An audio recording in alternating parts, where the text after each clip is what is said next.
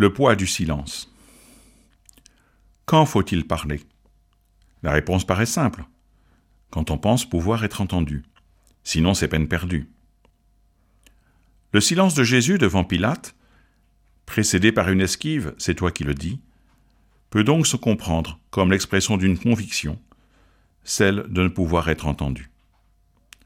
Le thème de la royauté, sur lequel Pilate voudrait que Jésus se prononce, se prête facilement à une mauvaise interprétation, à un mal entendu, et Jésus se méfie. Nous en avons des exemples dans le Nouveau Testament. Mais à ce moment-là de sa vie et de son procès, dans ces circonstances, alors que cette situation n'est certainement pas celle d'un roi classique, et que tout montre que Jésus va être condamné, que risque Jésus à se déclarer nettement? Peut-il encore penser que la parole est d'argent, mais que le silence est d'or? Sans doute, parce qu'en évitant de se déclarer lui-même, autrement dit de se positionner face à son interlocuteur, Jésus renverse l'ordre des choses et conduit son interlocuteur à se positionner par rapport à lui.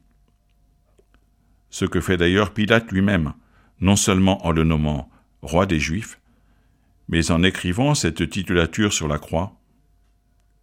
Et nous, que disons-nous?